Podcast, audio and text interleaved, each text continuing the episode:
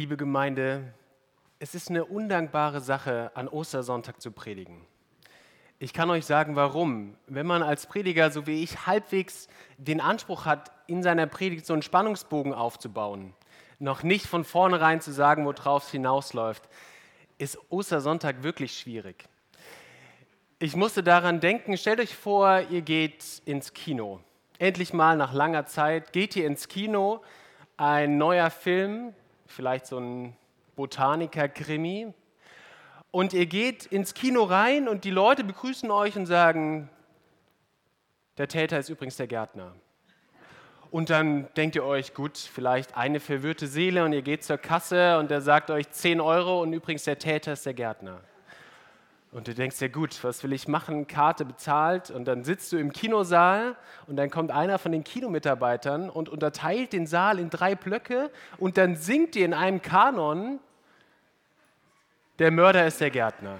Und ihr denkt euch, ja, was, was passiert hier? Und dann alles vorbei und ihr habt euch irgendwie wieder so ein bisschen beruhigt und dann gibt es noch so eine kurze Zeit der Stille und dann gibt es noch so einzelne Voten aus dem Saal. Jeder kann mal kurz sagen, der Täter ist übrigens der Gärtner. Ja?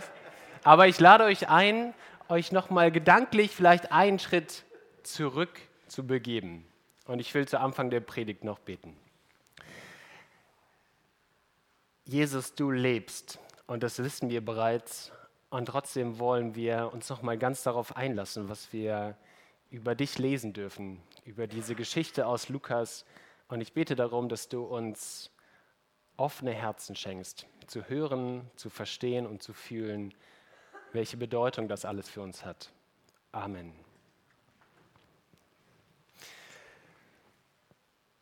Wo sind wir eigentlich gerade? Wenn du, so wie ich, gerne mal eine Wanderung machst, vielleicht auch eine längere Wanderung, dann fragt man sich in so bestimmten Stellen, wo man eigentlich gerade steht. Sagen wir, wir sind vielleicht schon so sechs, sieben Tage unterwegs, steiniges, unbekanntes Gelände, und dann musst du ab und zu mal innehalten und die Karte rausholen, vielleicht auch deine App und dich fragen, wo bin ich eigentlich gerade? Über welchen Berg bin ich gerade gelaufen? Durch welches Tal? An welcher Kreuzung bin ich links oder rechts abgebogen? Um dann zu sagen, ja, hier stehe ich und jetzt kann ich meine letzte Etappe bis zum Ziel planen. Und ich kann euch sagen, wo wir gerade stehen. Wir stehen da, dass gerade eine Handvoll Frauen zu euch gekommen sind und erzählen euch, Jesus lebt.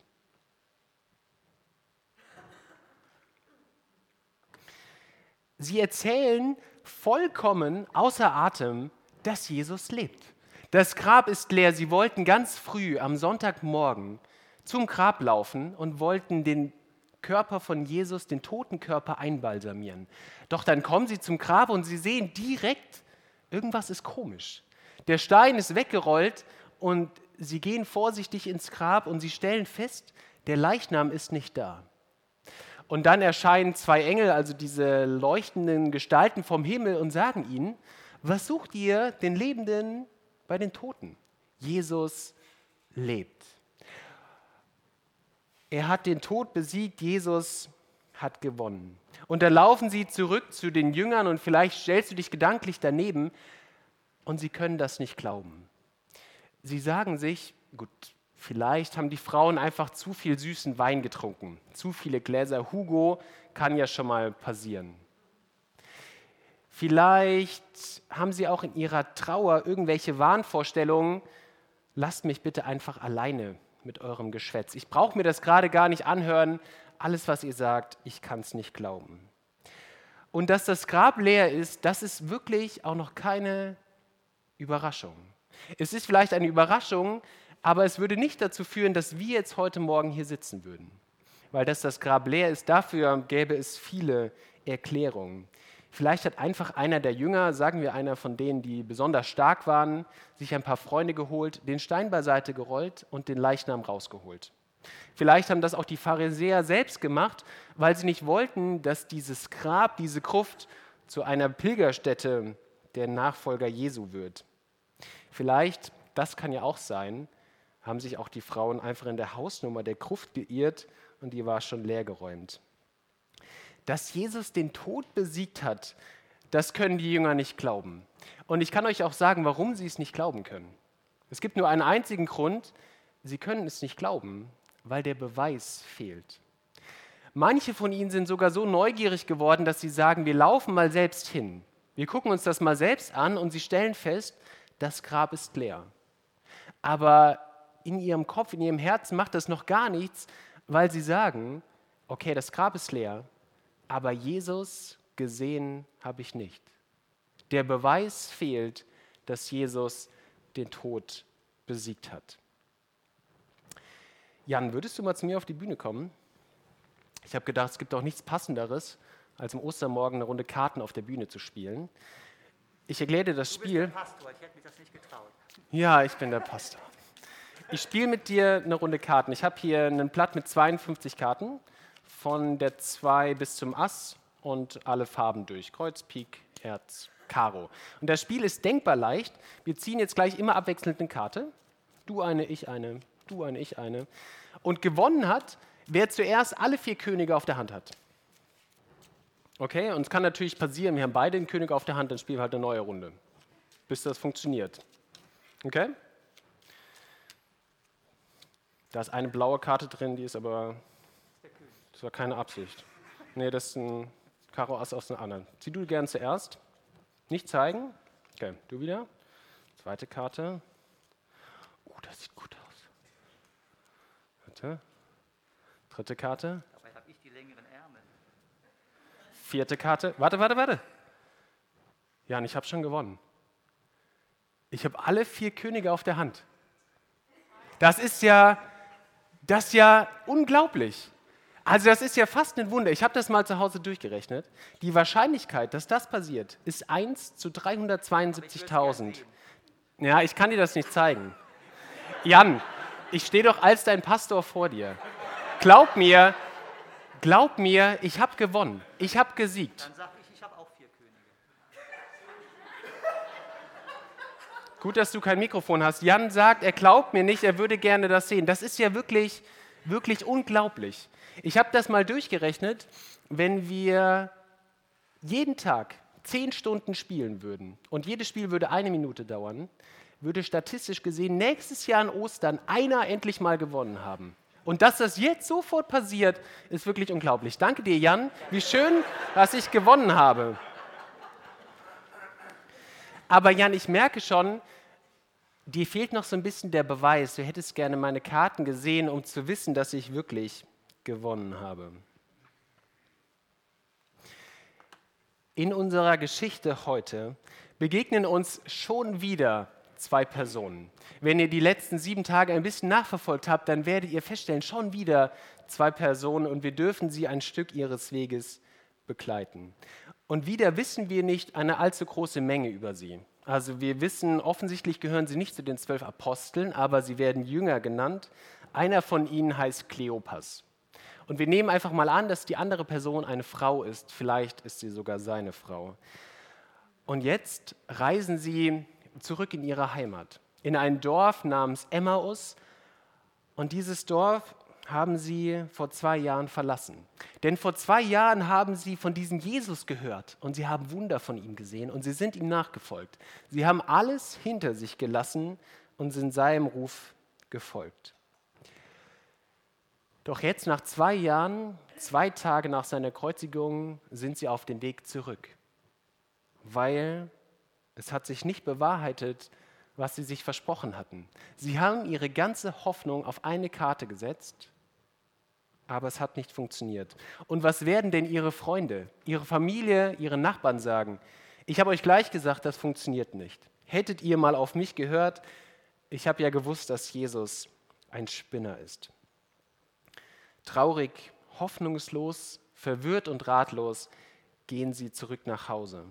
Und die Ereignisse der letzten Tage haben sich wie so ein dunkler Schleier über ihre Herzen gelegt.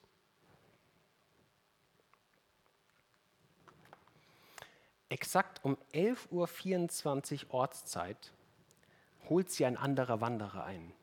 Er hat sich so im Windschatten der letzten 100 Meter ganz leise rangeschlichen und auf einmal läuft er neben ihnen her. Und sie schauen ihn an, aber sie erkennen nicht, wer das ist.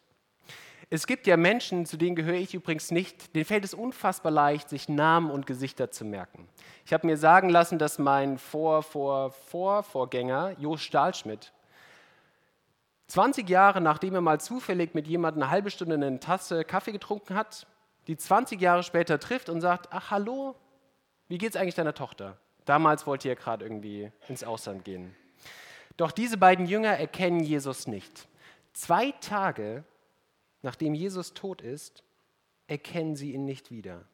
Sie sind ihm ja vorher über Wochen und Monate gefolgt. Sie haben zusammen gegessen, zusammen gezeltet, zusammen gelacht, geweint, gewandert. Doch jetzt erkennen sie ihn nicht wieder. Für sie ist es einfach nur ein einfacher Wanderer. Und warum das so ist, das beschreibt Lukas. In Lukas 24, Vers 16 lesen wir, aber ihre Augen wurden gehalten, dass sie ihn nicht erkannten. Vielleicht müssten wir besser übersetzen oder leichter zu verstehen, aber ihre Augen wurden zugehalten, sodass sie ihn nicht erkannten. Sie sehen ihn zwar, da passiert was in ihrem Auge, aber sie können nicht erkennen, wer das ist. Und Lukas beschreibt auch, warum das so ist. Er sagt, was ihre Augen zuhält, ist ihr Herz. Ich werde das jetzt in diesem anatomischen Bild nicht noch weiter veranschaulichen, ein bisschen schwierig sich vorzustellen, jetzt das Herz die Augen zuhält. Aber im weiteren Verlauf sagt ihnen dann dieser Wanderer, ihr habt träge und langsame Herzen, deswegen könnt ihr nichts sehen. Was er damit meint, ist folgendes. Diese Traurigkeit, die Hoffnungslosigkeit, das fehlende Vertrauen in euren Herzen führt dazu, dass ihr mit euren Augen nichts sehen könnt. Ich habe letzte Woche ein Hörbuch gehört von Kurt Krömer. Der Berliner Kabarettist schreibt da drin über seine Depression. Im Rückblick tut er das mittlerweile, sieht er sich als therapiert an oder zumindest ist er noch in Therapie. Und in diesem Buch beschreibt er, wie er mit einem guten Freund nach Rom reist. Und der gute Freund kennt sich unfassbar gut in Rom aus. War da schon 20 Mal und sie sehen die ganzen beeindruckenden Sachen, beeindruckende Bauwerke, Statuen, Zeugnisse der Vergangenheit. Sie laufen durch die Katakomben des Vatikans. Und er sieht all diese Dinge, aber all das, was er sieht, findet er hässlich und langweilig. Und er weiß, mein Herz ist so überdeckt von Traurigkeit, dass ich das alles überhaupt nicht wahrnehmen kann. Er sieht die gleichen Sachen wie sein Freund, und er weiß auch, eigentlich müsste ich das schön finden, eigentlich müsste ich das erkennen, was ich da sehe, aber in meinem Herz kommt gar nichts an. Und jetzt im Rückblick, nach seiner Therapie, sagt er, ich will unbedingt wieder nach Rom. Ich will genau das Gleiche nochmal machen, weil ich jetzt die Sachen sehen kann. Nicht nur ein Bild auf meiner Netzhaut haben, sondern jetzt kann ich die Sachen wirklich erkennen. Und wieder erkennen wir bei Lukas im Kleinen das große Bild. Weil die Bedeutung von Jesu Tod und Auferstehung ist ja nicht so leicht zu erkennen. Wie soll das auch leicht zu erkennen sein, dass der Messias in einer stinkenden Futterkrippe zur Welt kommt? Wie soll das leicht zu verstehen sein, dass der Herr der Welt seinen Jüngern die Füße wäscht? Wie soll das leicht zu verstehen sein, dass er ihnen sagt, dass man die Feinde nicht hassen soll, sondern segnen soll? Wie soll das leicht zu verstehen sein, dass der König der Juden, der König dieser Welt, am Kreuz gestorben ist? Und die Bedeutung von all dem lässt sich nicht nur durch Sehen, nicht nur durch Hören erkennen, sondern sie muss geglaubt werden. Die Bibel spricht zu uns in Worten und in Bildern, aber es muss unsere Herzen berühren. Wenn dein Herz verschlossen ist, dann wirst du Jesus nie erkennen. Dieser Wanderer an Jesu Seite hat von all den Ereignissen der letzten Tage keine Ahnung. Das wäre so ein bisschen so, wie wenn jetzt hier jemand reinkommt und er guckt sich verwirrt um und fragt, warum habt ihr alle diese Masken auf? Ja, und also der ist jetzt nicht grundsätzlich, der kennt nicht Corona und sagt, warum macht ihr das immer noch, sondern der hat überhaupt keine Ahnung, warum ihr Masken tragt. Und ihr würdet euch fragen, wo warst du die letzten zwei Jahre gewesen? Ja, hast du, warst du in irgendeinem Erdloch und hast dich versteckt und nach zwei Jahren kommst du wieder raus. So muss es ihnen auch gegangen sein. Wo warst du um Himmels willen die letzten Tage? Jeder in Jerusalem kennt doch die Geschehnisse. Und so berichten sie also dem Wanderer von diesen Geschehnissen. Doch in dem, was sie sagen, wird deutlich, sie können auch wieder nicht dieses ganze Bild, dieses Puzzle zusammensetzen. Maximal haben sie gerade mal den Rand gelegt, aber was in der Mitte in diesem Bild passiert, das erkennen sie nicht. Denn das, was sie sagen, das können wahrscheinlich 99 Prozent der Leute in Deutschland sagen. 99 Prozent der Leute in der Marburger Innenstadt. Da gab es diesen Jesus, der kam aus Nazareth, der hat krasse Sachen gemacht und gesagt. Und er wurde für viele seiner Zuhörer zu einem richtigen Vorbild. Und die Menschen haben sich Hoffnung gemacht, dass er der Messias ist. Doch dann irgendwann wurde er umgebracht. Von den römischen Soldaten an ein Kreuz genagelt. Und jetzt erzählen zugegeben so leicht durchgeknallte Frauen, dass er lebt, dass das Grab leer ist, aber gesehen hat ihn noch niemand. Ich habe euch lange hingehalten. Vor genau einer Woche habe ich euch das erste Mal hier gefragt, welche Bedeutung Jesu Tod und Auferstehung für dich persönlich haben. Aber eine Bedeutung habe ich euch noch nicht gesagt, zumindest nicht im großen Ganzen, nicht so, wie ich diese Bedeutung verstehe. Wir sind eine lange Reise schon gelaufen. Ihr habt vielleicht die Texte gelesen, euch die Predigten angehört und wir haben einzelne Puzzlesteine gefunden, vielleicht auch einzelne Bereiche schon zusammengesetzt, aber das ganz große Bild fehlt noch. Und bei Lukas ist es genau das Gleiche.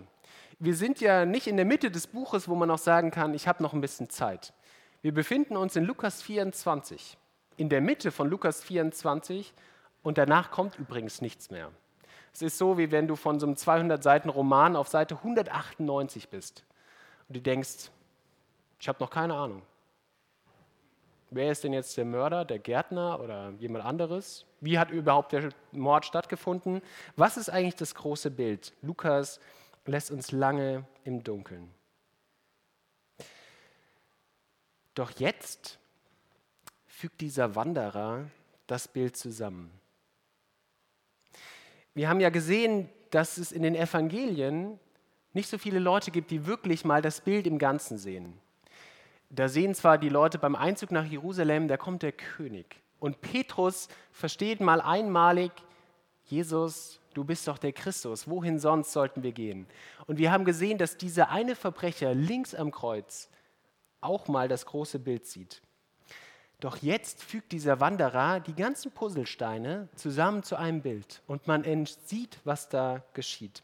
Und es ist übrigens auch die einzige Stelle im Neuen Testament, in den Evangelien, wo Jesus zurückblickt und seinen, einzigen, seinen eigenen Tod deutet. In den anderen Evangelien passiert es nicht. Und wir erfahren leider in dem Text nicht alles von dem, was Jesus sagt. Wir erfahren, wie er seinen Tod deutet und dass er beginnt bei Mose. Und dann lesen wir in Lukas 24 folgende Verse.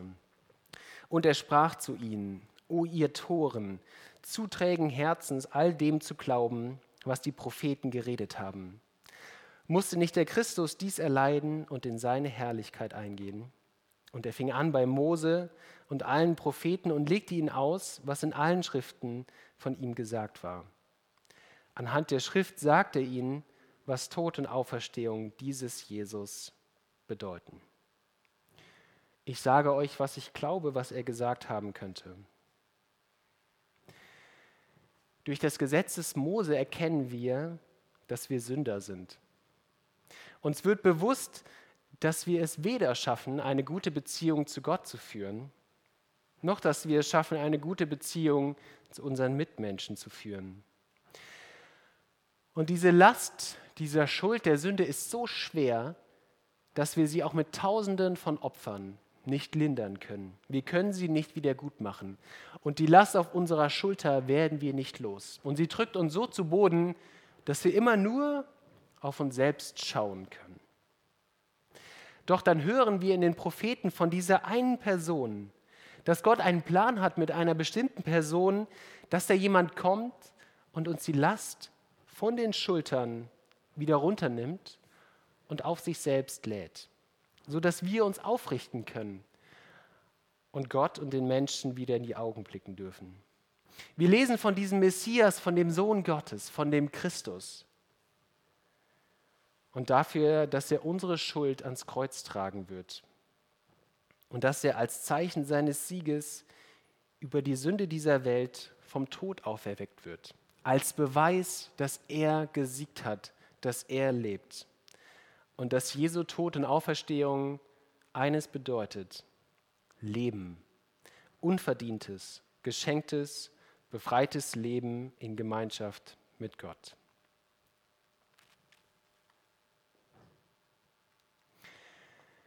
Sie sind beeindruckt, unfassbar beeindruckt. Endlich mal jemand, der ihnen sagt, wie das Bild aussieht. Endlich jemand, der die Puzzlesteine zusammensetzt. Und sie nötigen ihn dazu, sie drängen ihn dazu, da zu bleiben.